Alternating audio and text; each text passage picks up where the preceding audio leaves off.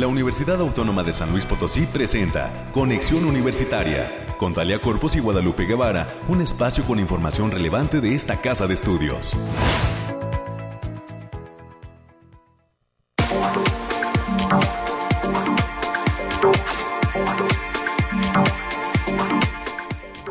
Llegamos al final de la semana, ya es viernes y hoy es 24 de junio del año 2022.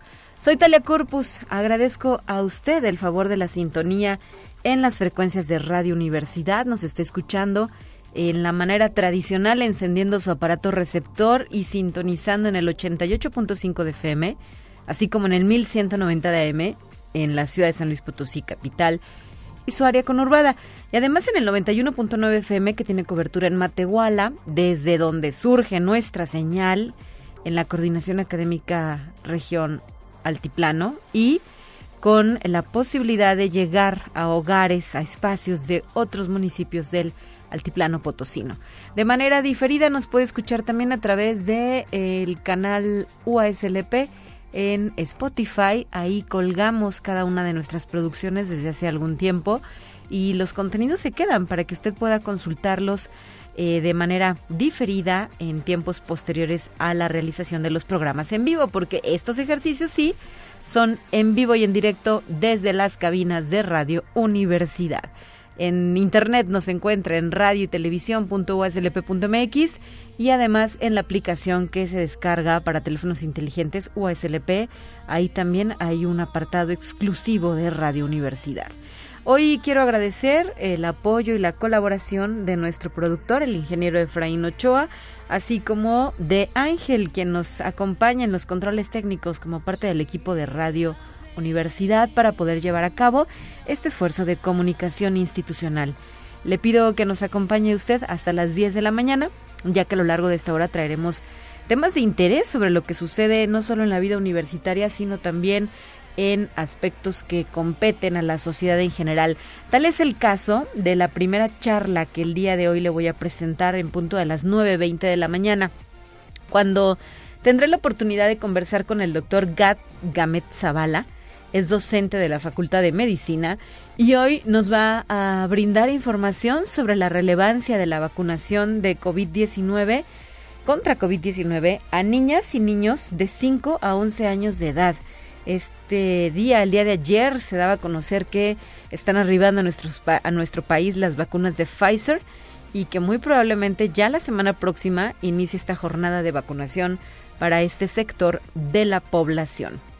A las 9.30 de la mañana le presentaré también información sobre el nuevo libro titulado Certeza sobre acompañamiento a mujeres en prisión desde una ética feminista del cuidado. Eh, para hablar del tema, eh, recibiremos a la maestra Marcela Fernández Camacho, quien es egresada de la maestría en Derechos Humanos de la UASLP. Y en los temas culturales, hoy también vamos a recibir a nuestros micrófonos a Omar Bautista, estudiante de la Facultad de Ciencias Químicas, quien además es integrante de la Tuna Universitaria, eh, agrupación que como ya lo habíamos referido esta semana, eh, tuvo una brillante actuación en el octavo certamen internacional de tunas al pues eh, lograr obtener diversos premios. Así es que nos va a compartir sus impresiones sobre eh, pues este certamen en el que se alzaron con diversos reconocimientos. Esto y las secciones de siempre las que ya son una costumbre aquí en Conexión Universitaria como lo es revisar los temas climatológicos las noticias universitarias con la licenciada América Reyes, quien ya se encuentra aquí acompañándome en cabina, los eh, datos de lo que sucede en otras universidades de nuestro país y las cuestiones científicas también serán abordadas a lo largo de nuestra emisión.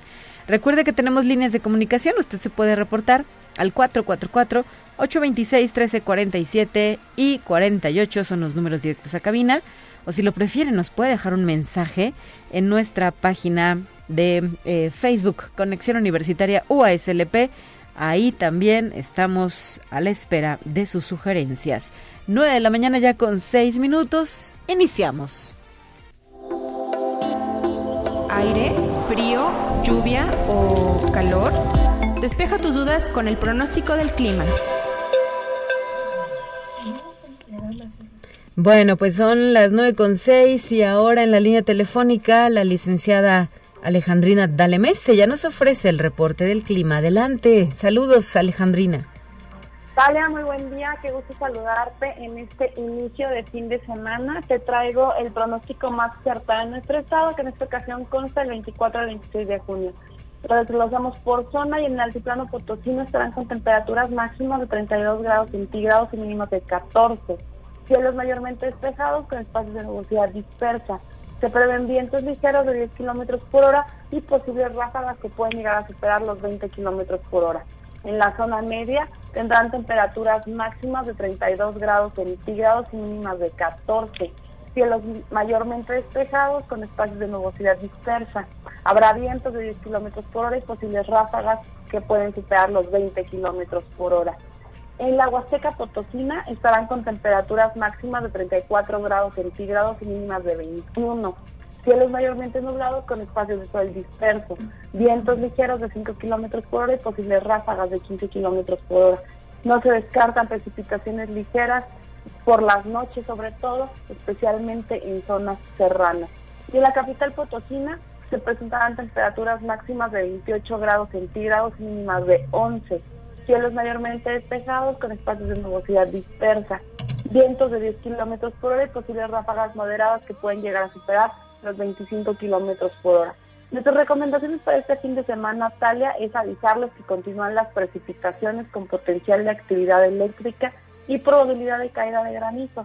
También avisarles que el factor de radiación ultravioleta se encuentra en nivel alto, por lo que se debe considerar no exponerse al sol más de 30 minutos consecutivos en horas de mayor insolación.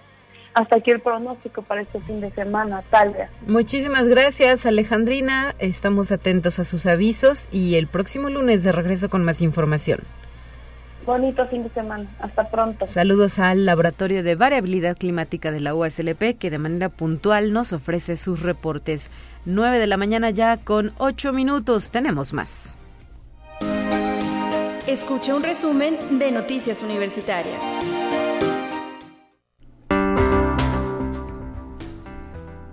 Bienvenida a cabina, licenciada América Reyes, integrante del el área de comunicación e imagen de la USLP. ¿Cómo estás? Así es, Talia. Muy buenos días para ti y para quienes nos escuchan a través de las diferentes frecuencias. Pues llegamos al viernes.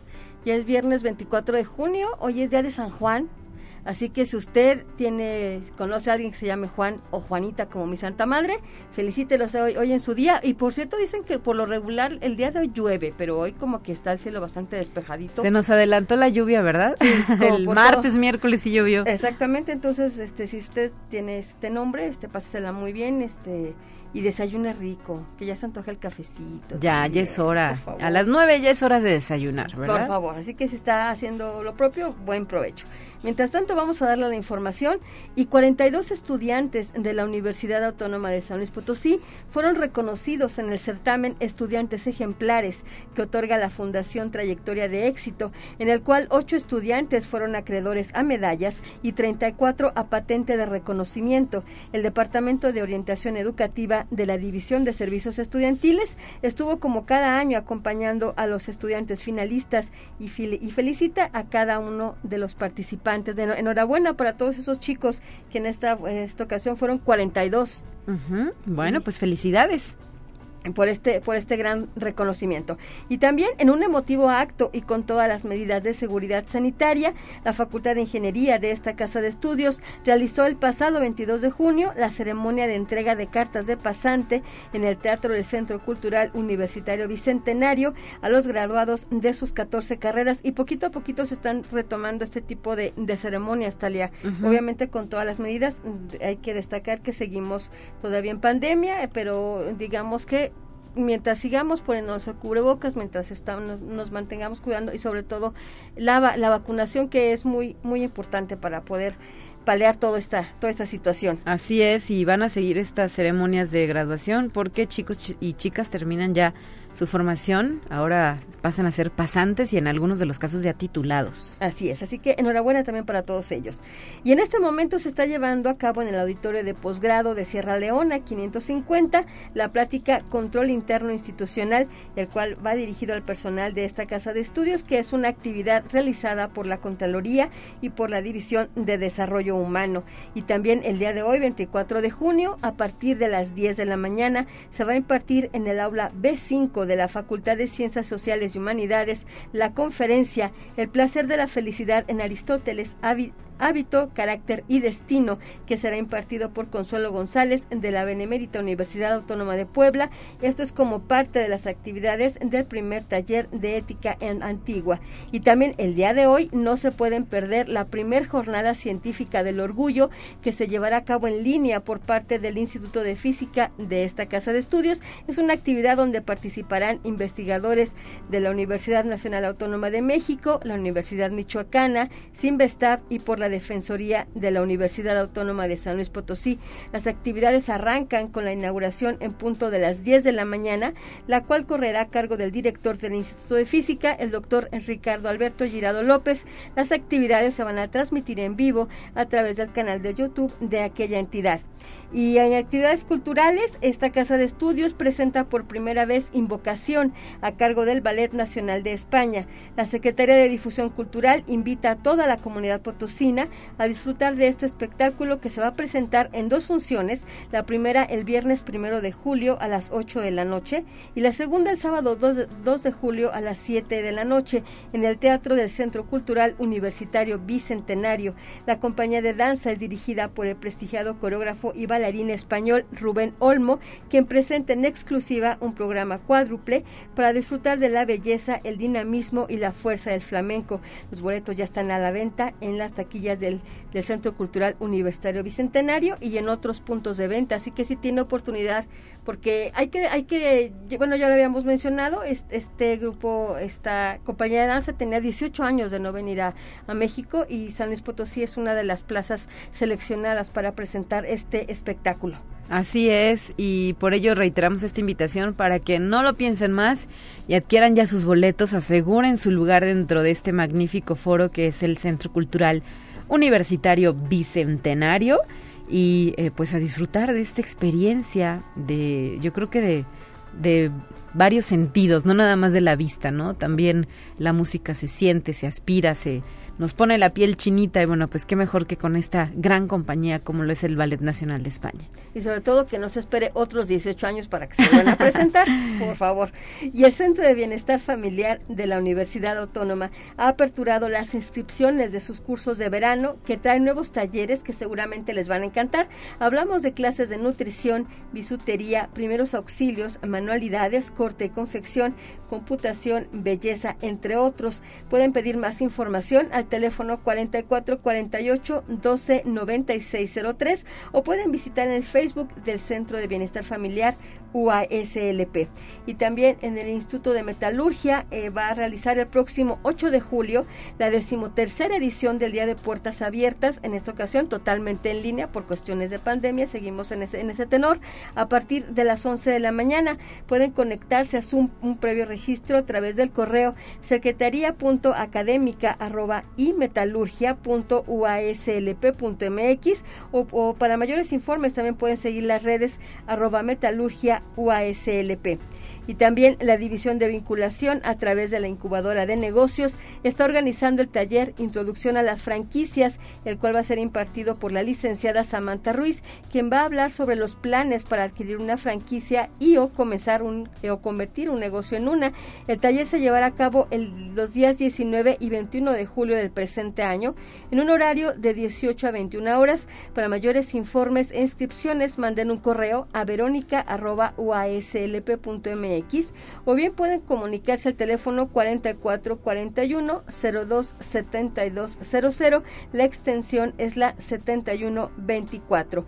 Y el próximo lunes 27 de junio va a arrancar el curso Programa de Calidad Efectiva que comprende cinco módulos y que serán impartidos en línea a través de la plataforma Zoom durante cuatro días con duración de una hora. Los temas a tratar son introducción a la calidad, mapeo de procesos procesos, diseño de indicadores, círculos de calidad, no conformidades y adicciones, acciones correctivas, no adicciones, acciones correctivas.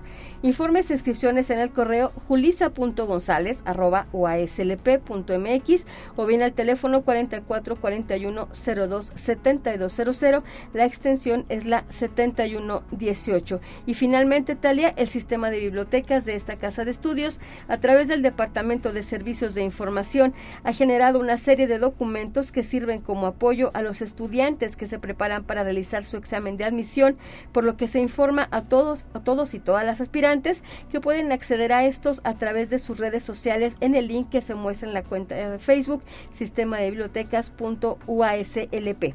Gracias América por tu información y el próximo lunes estarás de regreso aquí. Así es, excelente día para todos, cuídense. 9 de la mañana ya con 16 minutos. De igual manera, me gustaría hacer eco de esta información que divulga la Secretaría de Investigación y Posgrado sobre los cursos, elaboración de propuestas de financiamiento para proyectos de investigación 2022, que como en la semana platicábamos con una de las ponentes, la doctora Pilar de la Facultad de Contaduría y Administración, se, va a llevar, se van a llevar a cabo en diversas entidades. Eh, según este calendario, del 27 al 29 de junio será este primer curso en, el, en las facultades para docentes e investigadores de las facultades de Derecho, de Contaduría y el Hábitat. 28, 29 y 30 de junio, así como 25 de agosto y 22 de septiembre para Ciencias de la Comunicación. Para Metalurgia será los días 27 de junio, 4, 11 y 18 de julio. Para Psicología, Ciencias Sociales y Medicina los días 11, 12, 13, 18 y 19 de julio. Para la comunidad de agronomía y veterinaria y de biociencias del 11 al 15 de julio. Para la Facultad de Ciencias del 11 al 21 de julio. Para el ICO del 11 al 15. De Enfermería y Nutrición 18 al 21 de julio. Para la Coordinación Académica Regional Tiplano Campus Matehuala el 18 de agosto y los días 23 y 24 de agosto para Ingeniería, Estomatología y Ciencias Químicas. Finalmente, para Estudios Profesionales Zona Huasteca, nuestro campus Ciudad Valles, se ha contemplado que sea el curso de 2 al 7 de octubre. Para mayor información, la comunidad puede consultar la página de Facebook de la Secretaría de Investigación y Posgrado de la UASLP, que justamente eh, pues está difundiendo esta invitación para que participen, se acerquen conozcan y principalmente puedan lograr ese objetivo de obtener financiamientos para el impulso y el desarrollo de proyectos relacionados con la investigación dentro de nuestra casa de estudios. Así las cosas, pues gracias a la Secretaría de Investigación y Posgrado por hacernos llegar este, este calendario tan detallado para las entidades académicas. Son ya las 9 de la mañana con 19 minutos y vamos ahora a la línea telefónica porque está listo nuestro primer participante. Te presentamos la entrevista del día. Y para hablar eh, de un tema por demás importante por las cuestiones de salud que privan y que hemos enfrentado ya prácticamente desde hace más de dos años, le doy la bienvenida al doctor Gat Gamet Zavala, docente de la Facultad de Medicina. ¿Cómo está, doctor? Muy buenos días. ¿Qué tal? Muy buen día, eh, Talia. Un gusto saludarte y muchas gracias por la invitación, como siempre. Al contrario, agradecemos que venga aquí a compartirnos algunas reflexiones y asuntos de interés relacionados con este tema central, como lo es la vacunación contra COVID-19 para niñas y niños de 5 a 11 años de edad. Ya eh, lo comentábamos, se ha dado a conocer desde el ámbito federal el arribo del inmunológico de estas vacunas que serán aplicadas de Pfizer, si no, me falla el dato, ¿verdad? Es la, la marca de vacuna que está contemplada para este sector de la población. Y pues aprovechamos estos micrófonos, doctor, para hacer ese llamado a los padres de familia a eh, que inscriban a sus hijos en el registro y los lleven a vacunar. ¿Por qué es importante, doctor? Sí, eh, de antemano muy, importante eh, y agradezco nuevamente al prestigioso noticiero de Conexión Universitaria el abordar este tipo de temas. Eh, efectivamente, y si bien haciendo una remembranza de, las entrevistas previas y de la polémica inclusive suscitada de vacunas en el contexto de adultos, pues bueno, eh, no, no, no, eh, no es nada distinto entrar en una hipotética polémica cuando hablamos de niños. Eh, a mí me gustaría reforzar, Talia, que bueno, antes de que se libere una vacuna o un fármaco, en el área médica, este tipo de fórmulas, fármacos, vacunas, pasan por una fase eh, intensiva de desarrollo del mismo. Primero se hace un descubrimiento eh, biomolecular del medicamento vacuna, luego se hace un desarrollo preclínico, luego entra el fármaco vacuna en algo que le llamamos nosotros desarrollo clínico, fase 1, en donde se ven efectos secundarios eh, fase 2, en donde se valora la eficacia y dosis eh, pertinente para el adulto, para el niño, según sea el caso. Fase 3, ensayos clínicos en grandes masas. Y posteriormente eh, entra en un proceso de aprobación por autoridades sanitarias y bueno, ya luego viene la fase 4, que es la comercialización. En este sentido, las vacunas en niños eh, en otros países, principalmente de primer mundo, eh, ya han tenido todas estas fases, específicamente de Pfizer. Eh, en un primer momento, si no mal recuerdo, generó un poco de polémica el tema de vacunas en niños cuando hace aproximadamente un par de semanas, un mes, se contemplaban posibilidades de otro tipo de marcas de vacunas, inclusive elaboradas en, el contexto latinoamericano. Sí. En ese sentido, bueno, eh, al no tener referencias bibliográficas eh, sólidas, pues efectivamente generó una polémica eh, que, bueno, duró un par de días. Hablando ya específicamente de la vacuna de Pfizer, sí es importante señalar que hay estudios fuertes en Europa en donde ya la vacuna está perfectamente bien probada en niños que tienen más de 5 años de edad e inclusive eh, hay estudios muy muy interesantes, por ejemplo, eh, publicados eh, para tener contextos en idioma muy similares por la revista española de salud pública, en donde ya hay proyecciones matemáticas inclusive de cuánto podríamos prevenir de la enfermedad de niños post vacuna. Okay. Y bueno, estos estudios, por ejemplo, eh, nada más para citar números concretos, eh, de vacunar de manera sistemática a niños mayores de 5 años de edad, la media de reducción de casos nuevos de COVID en niños, sí. Eh, la podríamos prevenir en un 70%. Y también el número de contagios por cada 100.000 niños que se vacunen, lo podríamos prevenir también en un porcentaje similar del 70%. Entonces, eh, naturalmente, eh, los datos son, son fuertes, son sólidos. Por cada 10 niños vacunados, 7 se prevendrían de, contagios de COVID, de complicaciones eh, de COVID e inclusive de casos nuevos diagnosticados de COVID y solamente 3 lamentablemente podrían entrar en el contexto del diagnóstico, pero sin complicaciones graves. Entonces, eh, la vacuna naturalmente es eh, trascendente y creo que es un gran paso, es bien visto de manera sistemática en el gremio médico de cualquier especialidad, la implementación sistemática de la misma con esta marca muy particular. Eh, hago un paréntesis, no hay conflicto de interés en mi, comentario, simplemente me baso en, en, citas bibliográficas. Sí, en evidencia científica. En evidencia científica. Muy bien, oh, doctor, em, hay que recordar que mm, en algún momento justo fue este sector de la población de niños y niñas el que resultó afectado porque no había vacunas y ahora ya las tenemos, ¿no? Tenemos que aprovechar y pues ayudar, volver a colaborar para que esta pandemia termine. Claro, por supuesto.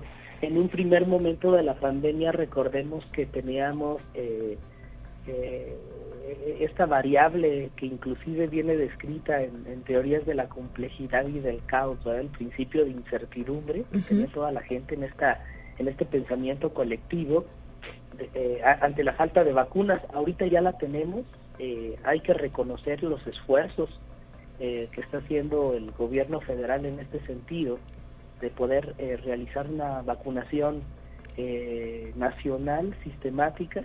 Y bueno, pues tenemos la vacuna con una marca probada, con buena seguridad y eficacia, ya con fundamento científico que lo respalda para poder hacer esta este proceso de vacunación en niños mayores de 5 años de edad. Y creo que esto, por supuesto, nos va a dar un nuevo contexto, un nuevo panorama, inclusive ya también para eh, las futuras clases eh, potencialmente presenciales en agosto de, este 2022. Así es, eh, hay que reiterar además que esta vacunación es gratuita, no caigamos en el juego de quienes eh, deseen vender el inmunológico, porque no se obtiene de esta manera en México. Sí, claro, eh, la vacuna es totalmente gratuita, inclusive si se vendiese estaría en un contexto eh, pues no legal. El gobierno federal está otorgando la vacuna de manera exclusiva a través de sus propios medios gubernamentales, por lo tanto no está eh, en venta al público.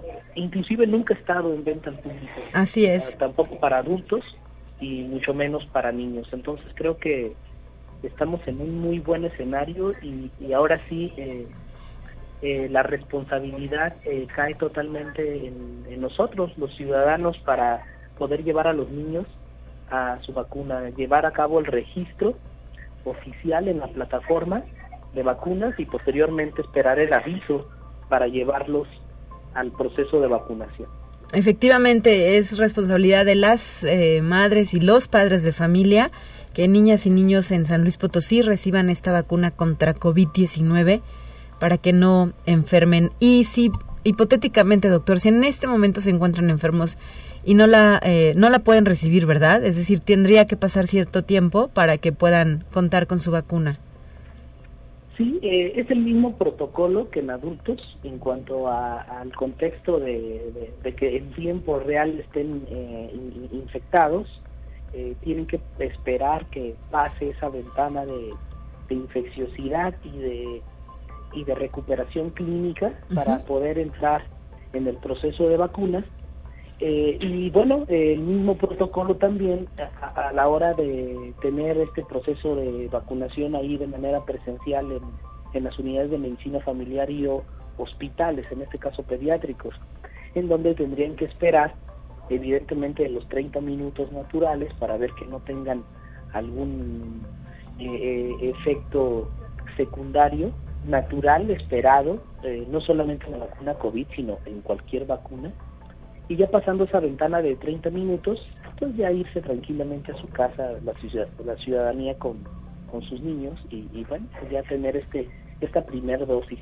Eh, señalar y reforzar, Talia, que inclusive los estudios de Europa marcan que ya eh, han hecho estudios científicos y análisis ya con segundas y terceras dosis en niños.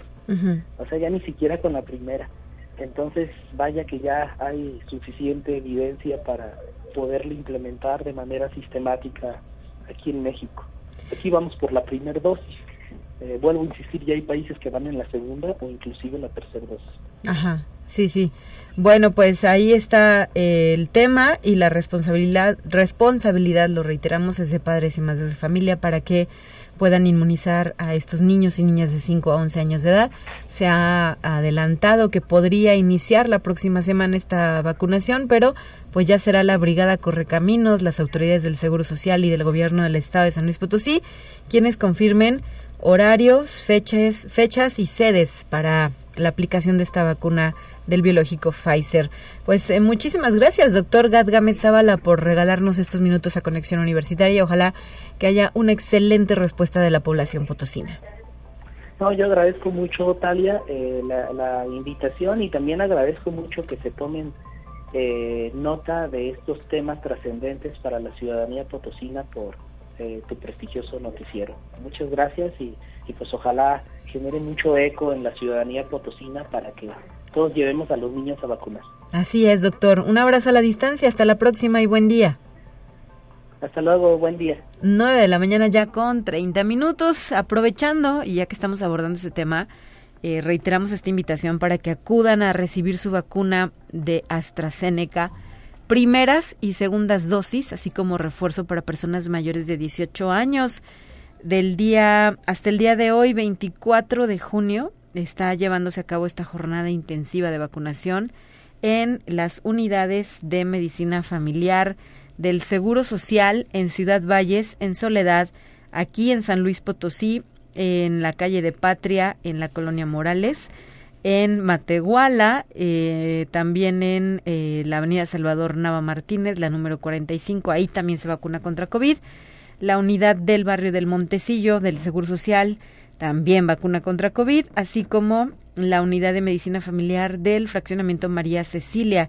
Y qué decir, claro, de los hospitales, el número uno, que es el de Zapata, en la capital potosina, y el hospital número dos, que está en Benigno Arriaga y Melchor Ocampo. Así es que no lo dije para mañana. Río Verde, Río Verde también participa con el hospital de Subzona número 9, ubicado en la calle Fray Juan Bautista de Mollinedo número 28. Así es que hay que llevar su CURP y su hoja de registro ante el portal del gobierno federal. La jornada es extensa desde las 8 de la mañana y hasta las 7 de la noche. Así es que por favor no lo dejen para después, acudan a vacunarse contra el COVID-19.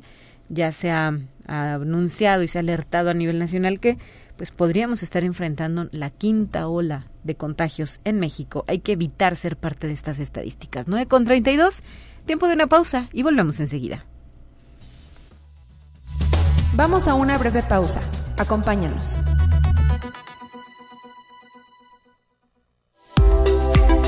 Conexión Universitaria ya regresa con más información. Te presentamos la entrevista del día.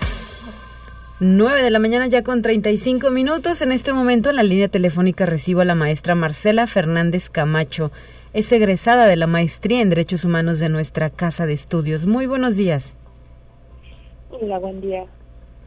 Y en esta ocasión vamos a platicar sobre el lanzamiento de un nuevo material bibliográfico que lleva por título eh, como maestra eh, Marcela Fernández y bueno pues platícanos sobre este este nuevo esta nueva edición.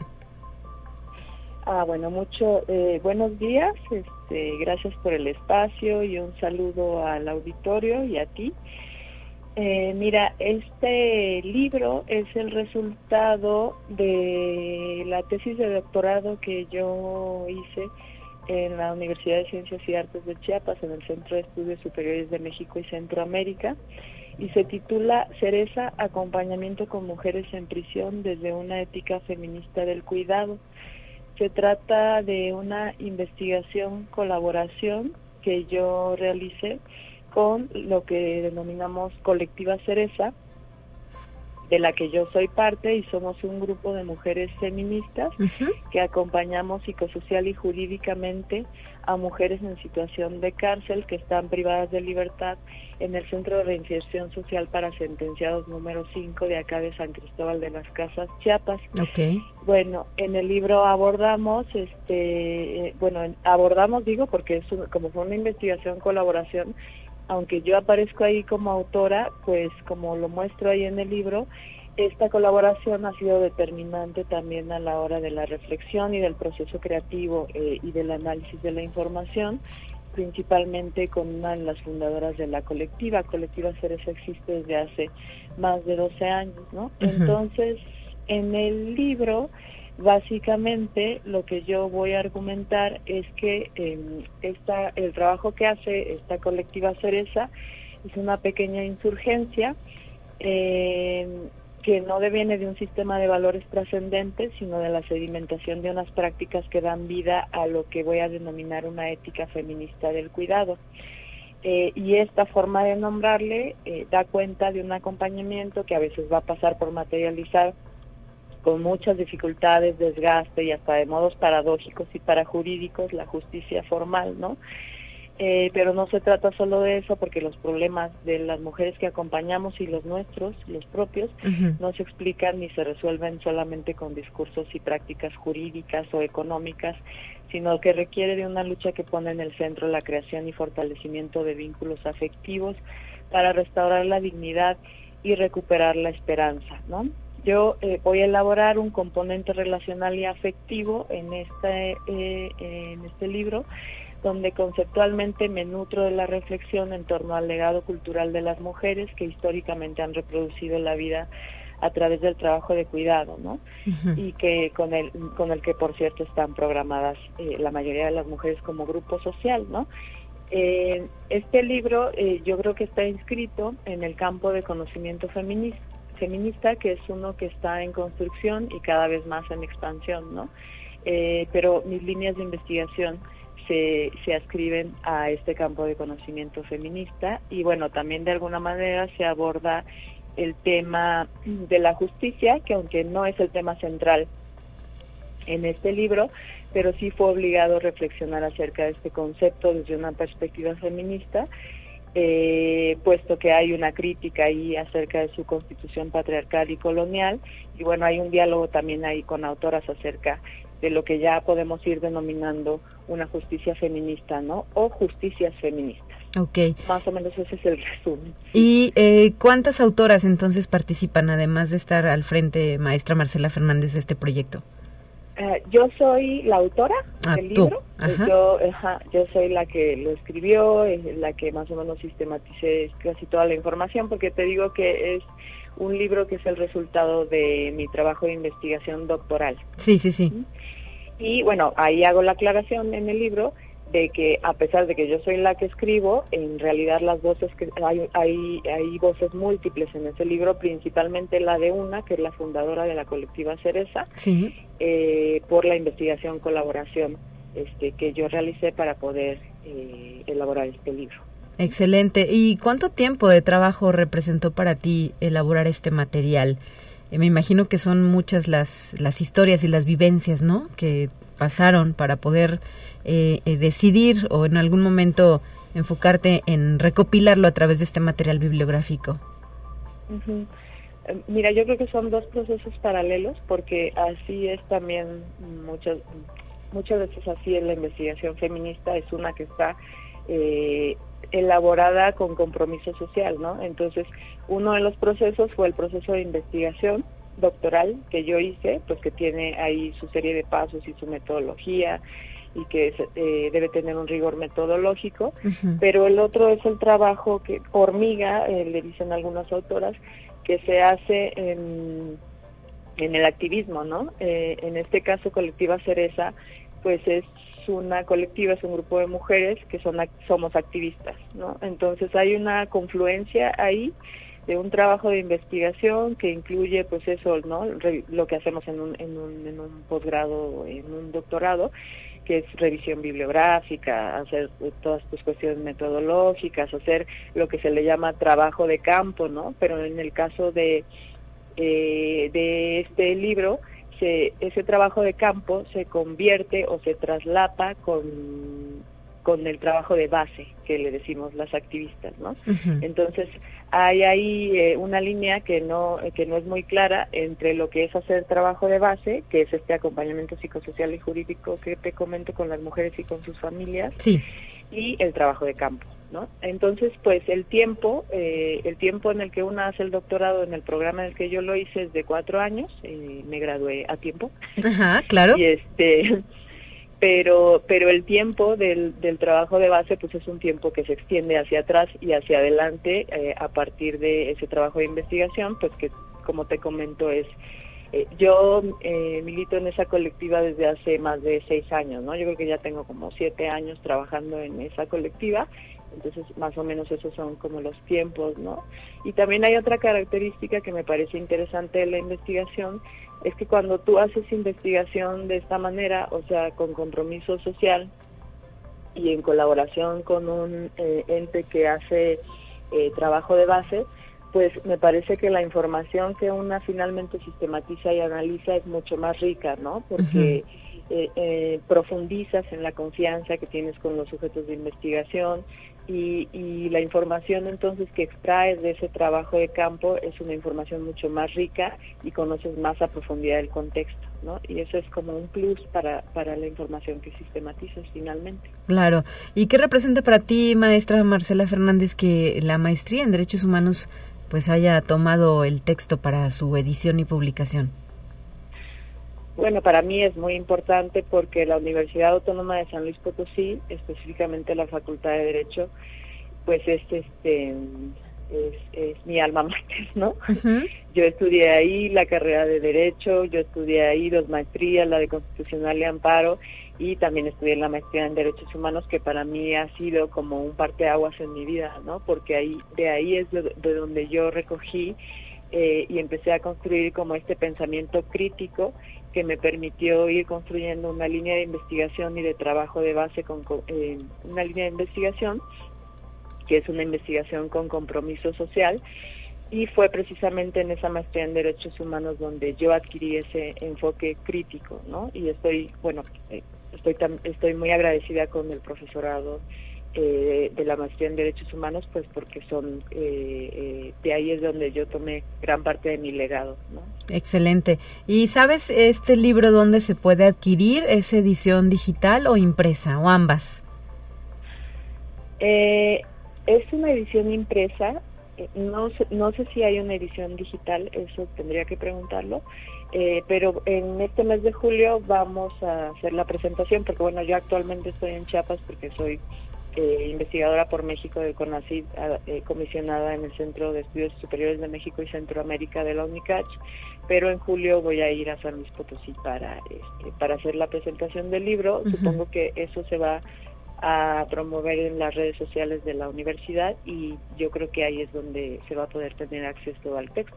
Perfecto, pues estaremos atentos a cuando suceda esto, maestra Marcela Fernández Camacho, por lo pronto te quiero agradecer que nos hayas adelantado un poco sobre qué va este material bibliográfico y recomendado para alguien en específico, es decir, para quienes se dediquen también a esta actividad de acompañamiento a mujeres en prisión o para estudiantes de derecho, ¿a quienes le recomendarías llevar a cabo la lectura? Fíjate que en el texto mismo digo que eh, finalmente me di cuenta que parecía que el texto está dirigido a mujeres, ¿no? Ajá, sí. Pero por supuesto que puede ser leído por cualquier persona. Eh, específicamente yo creo que el público sería mujeres que sí, o sea, que estén como en la lucha por la justicia para las mujeres y contra la violencia eh, hacia las mujeres. estudiantes de derecho creo que sería un material muy útil. Eh, y también activistas, activistas feministas, porque mm, te comento que se inscribe también en el campo de conocimiento feminista. Muy bien. Bueno, pues gracias, gracias por esta información, maestra Marcela Fernández Camacho, egresada de la maestría en Derechos Humanos de la USLP. Y felicidades. Gracias, gracias Talia y gracias al auditorio. Hasta la próxima, muy buen día, nueve de la mañana ya con 46 minutos. Vamos a la siguiente sección.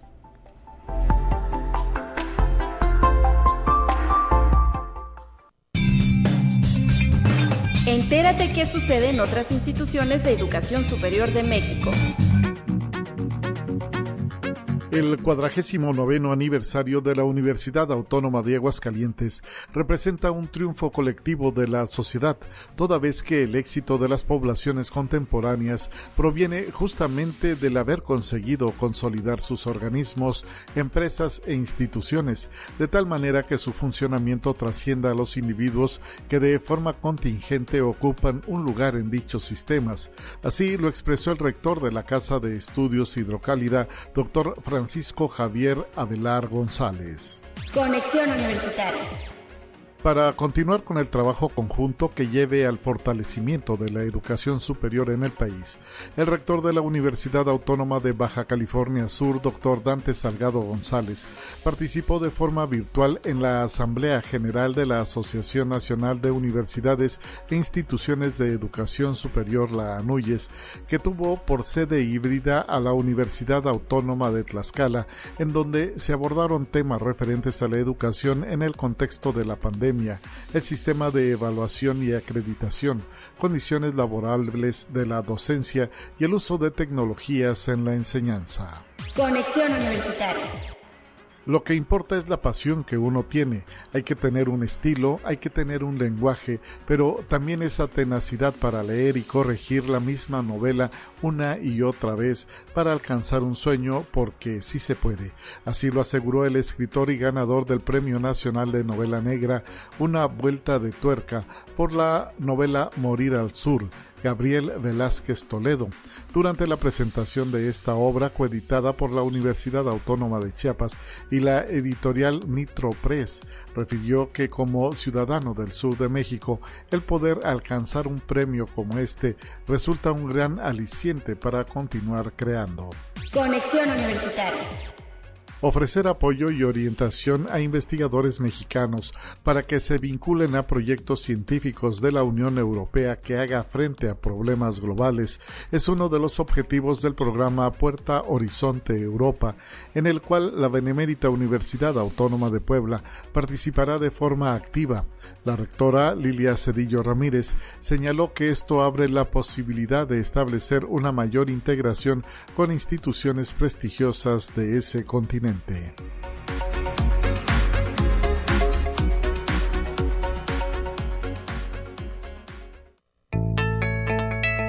La UNI también es arte y cultura.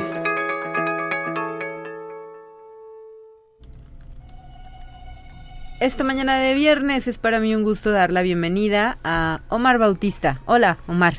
Hola, ¿qué tal? Muy buen día. A Francisco Javier Aguilar. Hola, Francisco. Hola, muy buenos días integrantes de la Tuna Universitaria que tuvo una excelente participación en el octavo certamen internacional de tunas. Correcto es, fue realizado el día 16 y 17 de junio en, el, en las instalaciones de la Universidad Politécnica del Valle de México, en el Estado de México. ¿Y cómo estuvo el certamen? Eh, platícanos, Francisco. Pues la verdad fue mi primera experiencia en un certamen y lo sentí un poco complicado porque habían muy buenas tunas. Ok. Haciendo muy buena música. ¿Cuántos grupos participaron? ¿Tienen el dato? Eh, éramos siete tunas diferentes. Siete tunas. ¿Y qué más nos dices, eh, Omar? ¿Cómo sentiste tú la participación del grupo potosino? ¿Fueron los únicos por el estado que estuvieron ahí? Este sí, nosotros fuimos el único grupo potosino. Estuvimos compitiendo con, como dice mi compañero, con grandes grandes agrupaciones de, de diversos puntos de, de, México, desde el estado de Coahuila, eh, la ciudad del Carmen en Campeche, Oaxaca, Michoacán, grupos excelentísimos que la verdad sí nos, nos pusieron de nervios por, por algunos momentos, pero pues al final sí, pues sí fue una gran sorpresa para nosotros al haber traído cinco premios, a pesar de que pues nosotros obviamente buscábamos el primer lugar, pero sí ah, hubo algunos, algunas sorpresas para nosotros mismos en, entre esos premios. Claro, ¿y eh, cuántos premios en total se entregaron? En total fueron 10 premios. ¿Y ustedes se llevaron la mitad? La mitad de ellos. Seguramente fueron la envidia, ¿no? De los demás. Pues yo creo que sí. Eh, pues Me imagino que fueron el grupo que más ganó. Sí, eh, fuimos el, grupo con mayor número de premios por, por, nuestra cuenta. Muy bien. Francisco, ¿qué premios se trajeron a San Luis Potosí? Platícanos. Este, comenzando nos trajimos el de Mejor Ronda. ¿Qué significa Mejor Ronda? Eh, fue a, dar como una pequeña serenata a unas personas que fueron el jurado este y pues ya ellas nos calificaron para, para ver quién fue mejor en esa parte. Eh, tuvimos el mejor pasacalles, que fue hacer como una callejoneada. Ajá. Eh, el mejor solista y la mejor pieza instrumental y la primera mejor tuna. Y ese es el primero, primerísimo primer lugar, ¿no? El primero. ¿Cuántos eh, estudiantes conforman actualmente la tuna universitaria? ¿Ustedes de qué facultades son? ¿De qué carrera? Pues yo soy de la Facultad de Ingeniería y somos aproximadamente unos 30 personas. Más o menos, como ya en total sí unas 30, pero pues algunos ya han estado inactivos por cuestiones de trabajo, cuestiones de tiempo. De estudio. Ajá. Eh, pues en, dentro de la, de la tuna tenemos desde carreras de medicina, eh, por ejemplo yo estoy en la Facultad de Ciencias Químicas, hay abogados, ingenieros, eh, pues prácticamente de todas las, de la mayoría de las entidades de aquí de universitarias de la de la capital tenemos representación dentro del grupo. Ok. Y eh, todos son hombres, ¿verdad? Es una tuna de, de sí, caballeros. es una... ¿Y cómo, eh, si tienen interés en participar, cómo se ponen en co- contacto con ustedes? Pues a través de nuestras redes sociales tratamos de estar a- a actualizados en, en cualquier ámbito, en Instagram, Facebook, Twitter, eh, TikTok incluso. También tienen TikTok. Sí, en, en la mayoría nos encuentran como Tuna Universitaria de la Universidad Autónoma de San Luis Potosí. Ujú. En Instagram estamos como universitaria.uslp, pero en la mayoría estamos así, como Tuna Universitaria de la USLP. ¿Y eh, cómo se prepararon para este octavo certamen internacional de tunas? Pues estuvimos ensayando tres días a la semana, a Ujú. veces nos juntábamos los fines de semana. Eh, y pues sí era como de, de hay que ensayar también en la casa y, y para venir a, a ejecutar lo que ya tenemos aprendido a- al momento del ensayo. Exhaustivo este esta esta eh, pues eh, preparación. Sí, un poco sí. En parte pues también debemos agradecer mucho a nuestro maestro, el, el maestro Felipe Pérez Betancourt, Ujú. quien nos tuvo la paciencia y el, el aprecio por querer ensayarnos, el querer este hacer algo más allá de, de nuestras capacidades, es quien estaba también ahí pisándonos los talones para que hiciéramos las cosas y pues en parte de los de los premios pues tenemos que agradecérselo a él. También se lleva su mención. ¿verdad? Su crédito por haber eh, formado y, y ayudar a que este grupo, la Tuna Universitaria, pues desarrolle sus talentos. ¿Qué más viene para ustedes después de esta participación? Por lo pronto tenemos, pues seguiremos con, con las actividades propias que nos marca la universidad, ensayos y conciertos. Eh, pues estamos tratando de gestionar algún algún evento aunque sea pequeño en el cual mostremos lo que lo que llevamos a, a Ciudad de México bueno al Estado de México en este certamen Sí. que se nos haría pues muy bonito poder presentarlo al, al público potosino y pues posteriormente eh, tenemos también la invitación a otro certamen en, en la ciudad de Aguascalientes que este también ya ya tenemos la invitación de hace algunos años y pues hasta ahora que las condiciones epidemiológicas lo permitan creo que ya se va a hacer presencial y pues podremos ir a pues esperemos que ganar más premios en, en tierras hidrocálidas ¿Y esto cuándo será? ¿En qué mes? esto se realiza en el mes de noviembre, más bien por ahí del 2 de noviembre casi siempre se realiza ese certamen. Ah, bueno, todavía falta un rato, ¿verdad? Sí, y ustedes van a seguir practicando y presentándose en conciertos. Sí, todavía. Pues muchas felicidades, chicos, y enhorabuena al resto de los integrantes de la Tuna USLP que cumplió cuántos años andaban celebrando hace poquito, ¿no? Ahora en junio. Son 58 años. 58 años de mover el pandero. 58 años de trayectoria, sí, pues nos cayó ahora sí que de como cereza en el pastel el obtener cinco premios, pues estábamos de, de manteles largos con el 58 aniversario, tuvimos un concierto en el cual participó la Tuna Universitaria de Saltillo, hubo un grupo invitado, bueno, grupo sorpresa que fue la Tuna de Aguascalientes, y pues sí estábamos prácticamente de fiesta y pues esto fue lo que vino a, a coronar el pastel, la cereza en el pastel. Muy bien, enhorabuena a ustedes y al resto de los integrantes de la agrupación. Y gracias por habernos acompañado en esta ocasión. Omar, gracias. No, al contrario, muchas gracias a ustedes. Francisco, muchas gracias también. Muchísimas gracias por permitirnos eh, compartir un poquito de lo que vivimos. Hasta la próxima, 9 con 56. Nosotros ya nos vamos. Eh, tenemos la última sección, son los temas de ciencia. Están preparados para que los escuchemos enseguida. Y el próximo lunes estará de regreso mi compañera Guadalupe Guevara en la conducción de este espacio de noticias de Conexión Universitaria. Soy Talia Corpus y le deseo a todas y a todos un excelente fin de semana. Así avanza la ciencia en el mundo. Descubre investigaciones y hallazgos que hoy son noticia.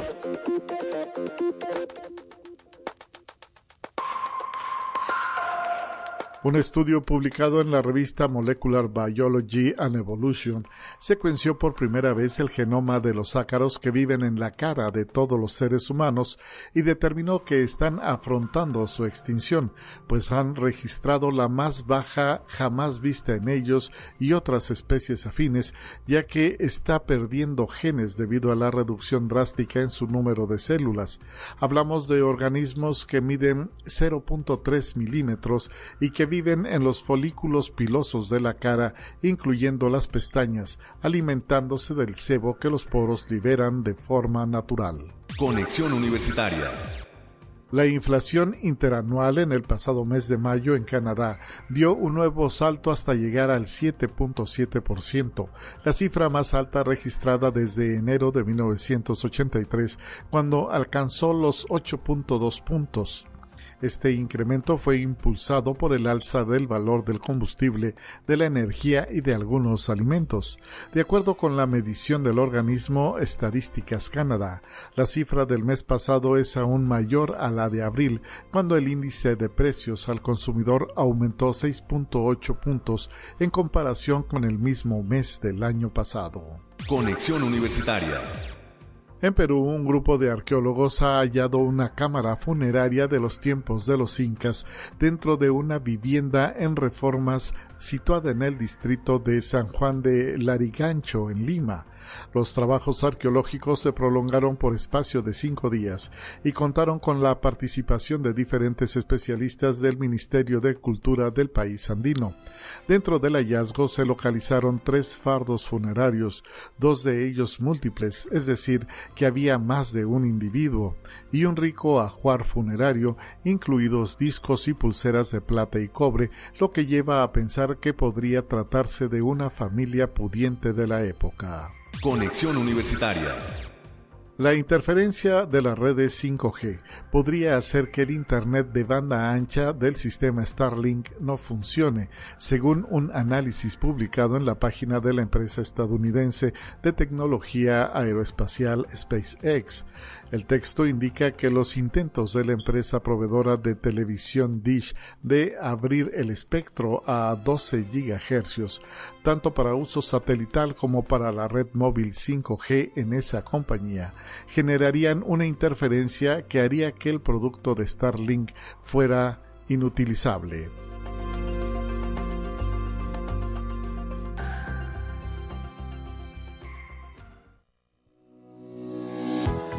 La Universidad Autónoma de San Luis Potosí presentó Universitaria con Talia Corpus y Guadalupe Guevara.